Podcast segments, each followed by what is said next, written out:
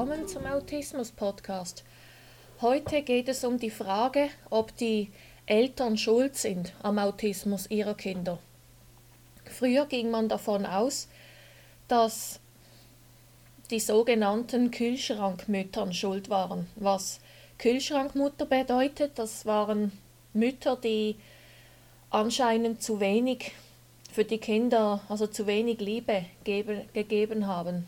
Zu wenig Umarmungen, zu wenig Küsse, zu wenig Lob etc. Also Mütter, die einfach nur geschaut haben, dass die Grundbedürfnisse der Kinder in Erfüllung gingen. Also genug zu essen, genug zu trinken, genug warme Kleidung, aber einfach zu wenig Liebe. Und ich persönlich würde die Frage, die ich am Anfang gestellt habe, eindeutig mit Nein beantworten. Die Eltern haben keine Schuld, dass ihr Kind Autismus hat. Weil Autismus ist schlussendlich eine neurologische Störung. Der hat also die Hauptursache sind genetische Ursachen. Genetik kurz erklärt familiär, also das Weitergeben an die nächste Generation.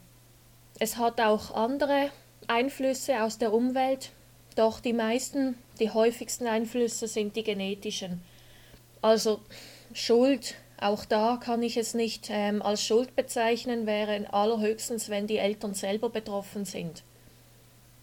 Da sind sie in Klammer indirekt schuld an dem Autismus ihrer Kinder.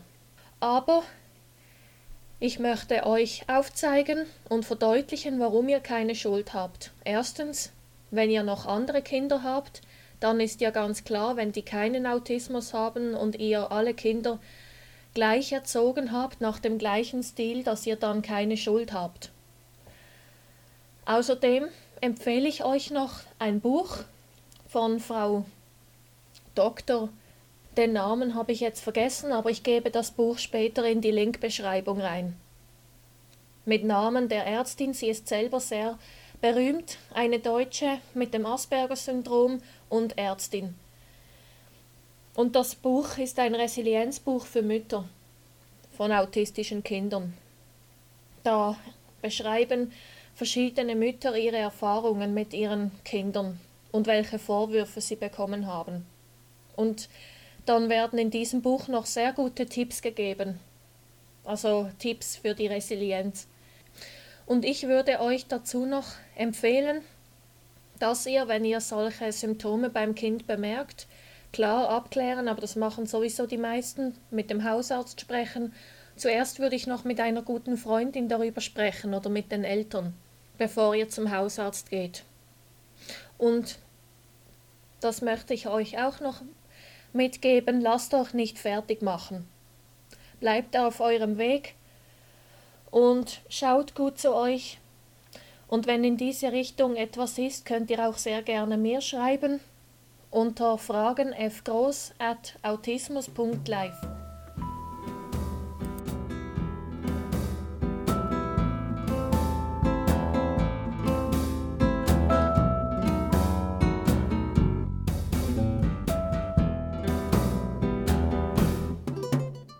Und denkt immer daran, wenn man will, kann man alles schaffen.